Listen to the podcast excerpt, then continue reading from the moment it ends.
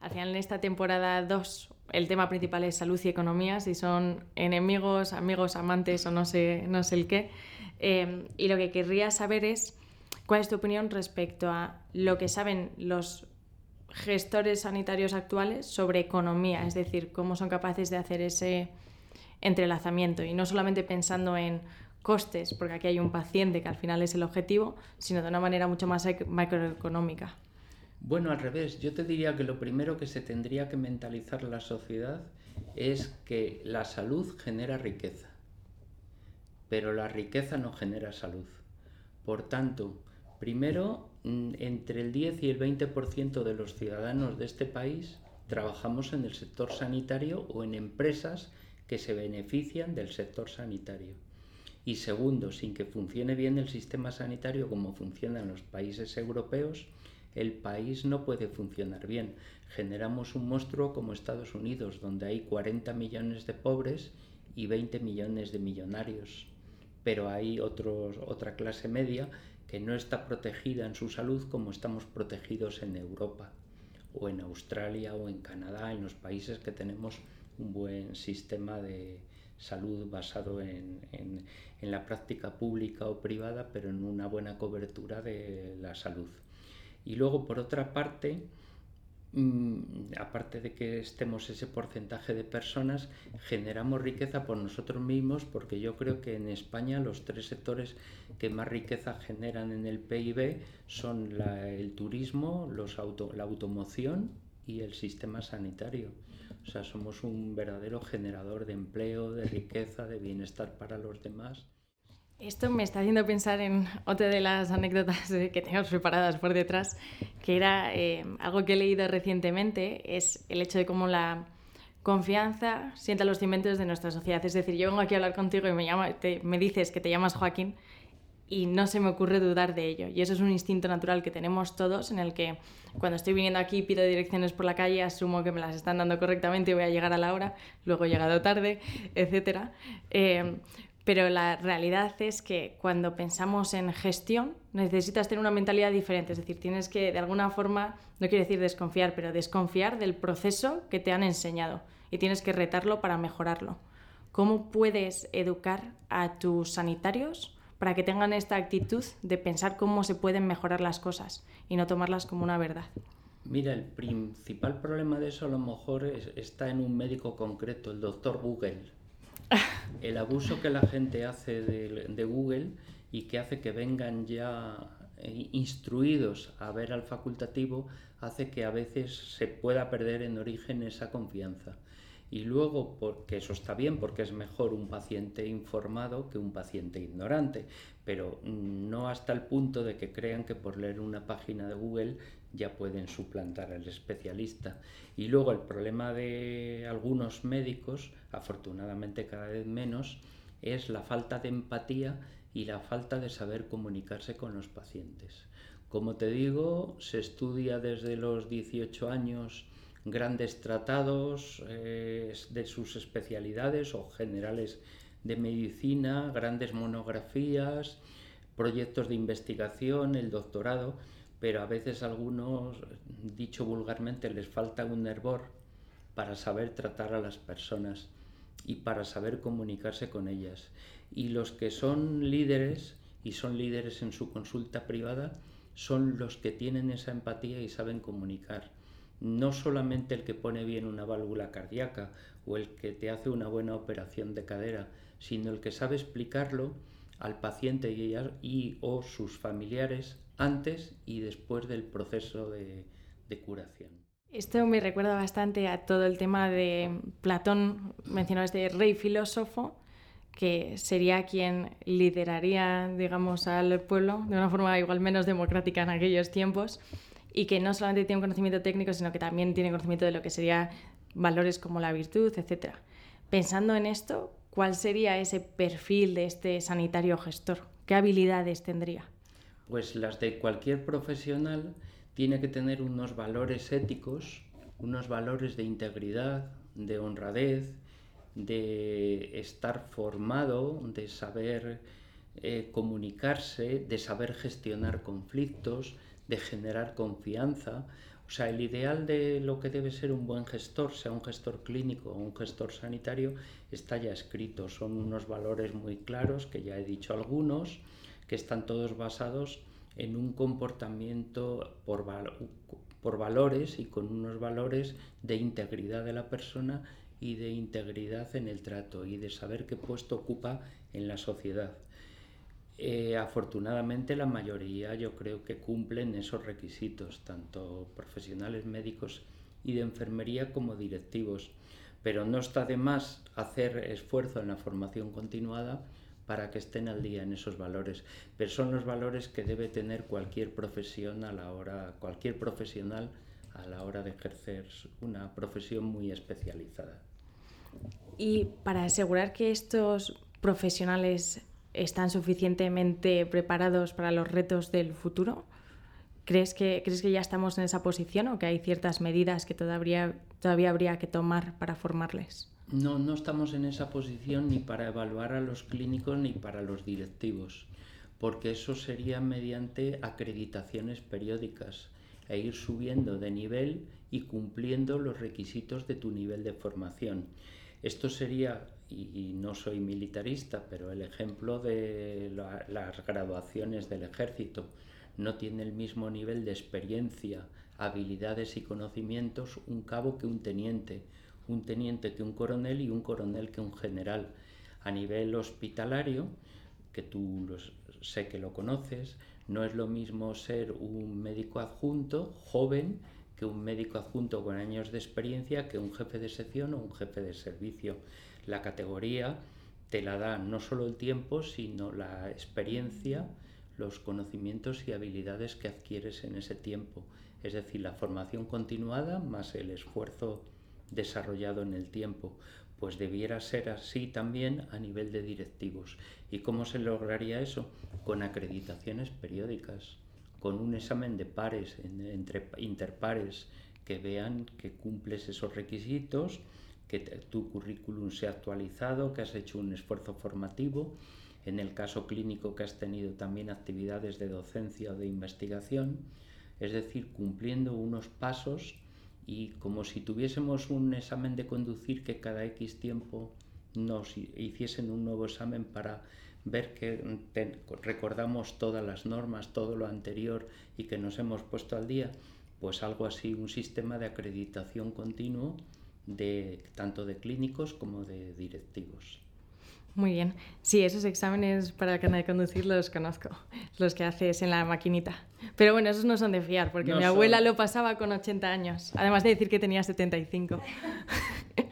No son muy serios. ¿Y consideras que un sistema así podría suponer demasiadas barreras formales también al crecimiento de otras personas que puede que tengan un camino ligeramente diferente? La primera barrera lo pondrían los propios sindicatos y colegios profesionales, porque los sanitarios somos muy corporativos, quizá en todas las profesiones, y nos defendemos mucho entre nosotros.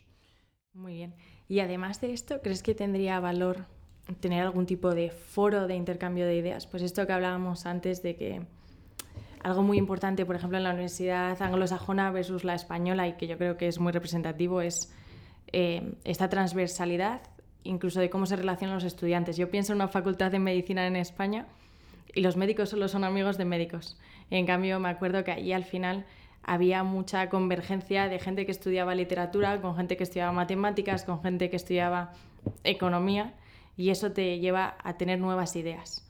¿Crees que existe algún foro a día de hoy donde estos directivos sanitarios puedan tener esta convergencia con directivos de otro tipo de, Sí, nosotros lo tenemos en la sede, en la Confederación Española de Directivos y Ejecutivos, de la que formamos parte como sociedad. Hay casi 40 sociedades de directivos de diferentes especialidades y hay un congreso y hay un foro de intercambio de ideas. Pero luego nosotros en nuestros congresos de directivos solemos invitar a directores de la banca, de empresas de éxito como Inditex, como Redsol, de empresas que introducen métodos de racionamiento de los pedidos, el método Lean, métodos del desperdicio. En calidad invitamos a empresas que no son del ámbito sanitario y que son referentes en materia, por ejemplo, del modelo europeo de calidad y siempre te aportan una visión distinta y muy interesante.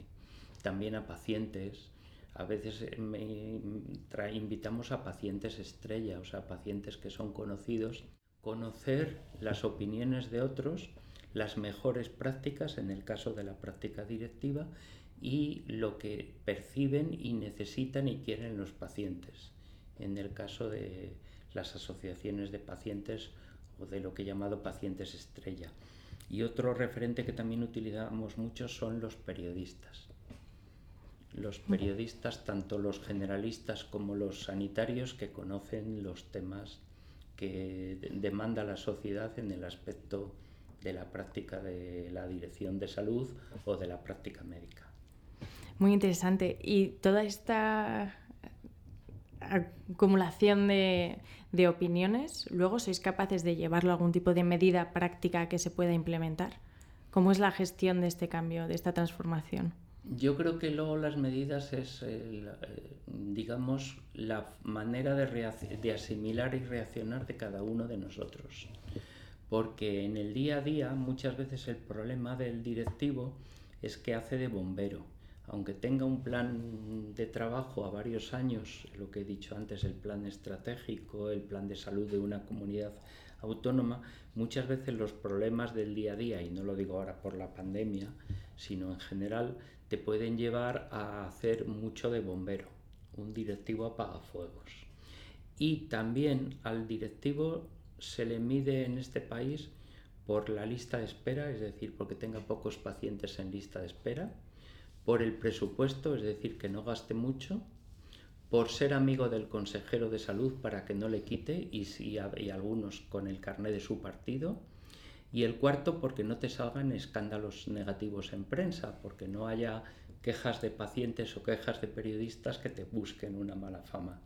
Entonces, eso impide que el directivo a veces pueda tomar medidas organizativas interesantes.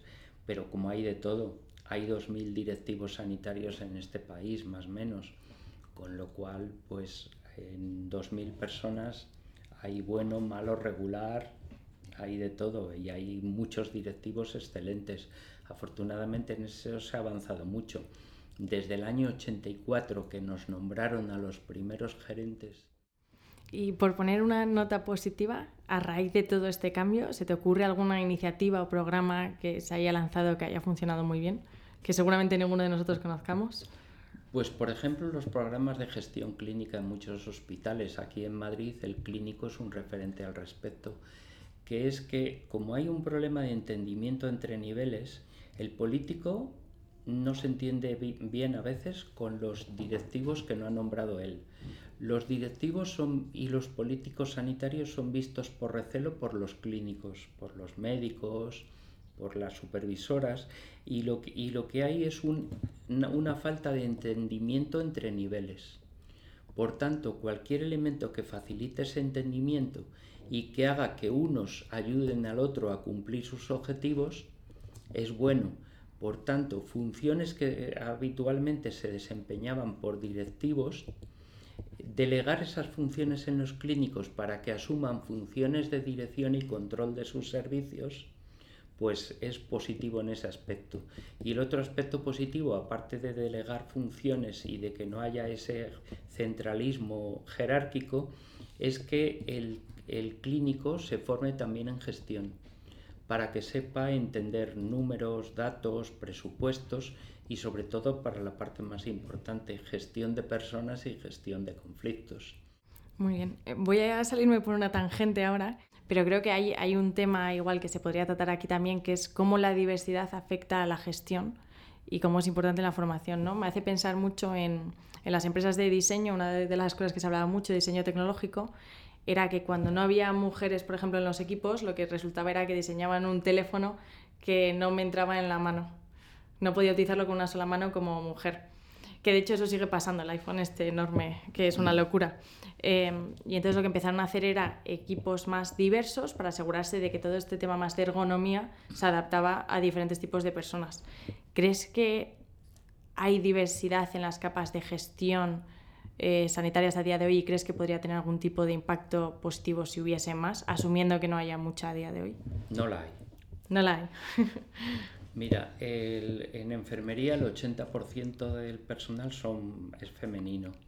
En, en, los últimos años en el MIR o en la facultad el 65 al 70% de los alumnos o de los médicos en periodo de formación. El problema que nosotros tenemos en lo que más conozco, que es la dirección de, organizaciones sanitarias, es que los que estamos estamos a punto de jubilarnos y somos mayoritariamente hombres. Pero no hay relevo generacional porque no hay incentivos suficientes para lograr que se incorporen a que quieran incorporarse a puestos directivos personas jóvenes, tanto hombres como mujeres. Y entonces no, eh, eh, al relevo generacional dificultoso se une que en ese relevo hay pocas mujeres que optan a esos puestos. Y, me ha surgido una pregunta por esto último que estabas comentando de la dicotomía pública y privada. ¿En España se, se refleja en algo? ¿Ves algún tipo de diferencia entre, por ejemplo, el perfil de gestor de la privada, como podía ser Quirón Salud, o el de la pública? En, en, la privada es más real la gestión del presupuesto.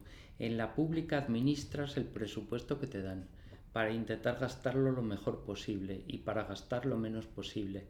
En la privada busca el beneficio económico, por tanto el directivo tiene una cuenta de resultados que tiene que cumplir para que tenga un margen, un, un beneficio y una tendencia anual móvil de su cuenta de resultados que absolutamente de beneficios para su empresa y que les permita reinvertir, estar al día en tecnología. Por tanto, sí es diferente la práctica del directivo en un sistema y en otro. Es más real y más arriesgada en, el, en la privada, porque ahí sí que es el, el dinero. Y luego para el clínico también yo creo que actúa con más libertad en la privada. ¿Y estos programas de formación? ¿Estos programas de formación, desde qué punto de vista lo enfocáis normalmente? Nosotros estamos haciendo ahora formación de posgrado en, en, los temas más habituales como puede ser la economía de la salud, el marquezaces, la responsabilidad social, el manejo de las tecnologías de la información y el conocimiento, etcétera, etcétera. Es decir, más una puesta al día en lo que son las habilidades de gestión. Y la segunda, haciendo un resumen, y corrígeme si no he cogido los puntos principales, yo diría que los takeaways para hoy o los mensajes para llevarse a casa son, uno, que la salud es generadora de riqueza desde un punto de vista positivo y que en España somos capaces de proporcionar un sistema que asegura una salud de calidad al 100% de los españoles y que seguramente es algo que muchos de los países no, no pueden decir, aunque siempre pensemos que en casa las cosas están peor. Lo segundo, que es muy importante generar esta nueva figura de sanitario y gestor, en el que tiene que haber una convergencia y que para ello estamos tomando pasos necesarios y ahí Joaquín está ayudando muchísimo. Em, y diría que seguramente el tercer mensaje importante es que más allá de la formación hay otros temas en los que necesitamos seguir trabajando, como pueden ser la legislación y las organizaciones sanitarias em, para conseguir que realmente se genere un cambio transformador, ¿no? Pues muy bien reflejado y eso me confirma lo que estaba pensando según te escuchaba todos estos minutos, que aquí no estamos la inexperta y el experto, sino que estamos dos expertos hablando. No digas eso, que me van a reñir. Soy inexperta y también en podcast. Estoy practicando la voz todavía. Pues lo has hecho genial, mejor que yo. no, no, que va. Tú hablas muy lento y muy didáctico. Muchísimas gracias a todos y sobre todo a Joaquín.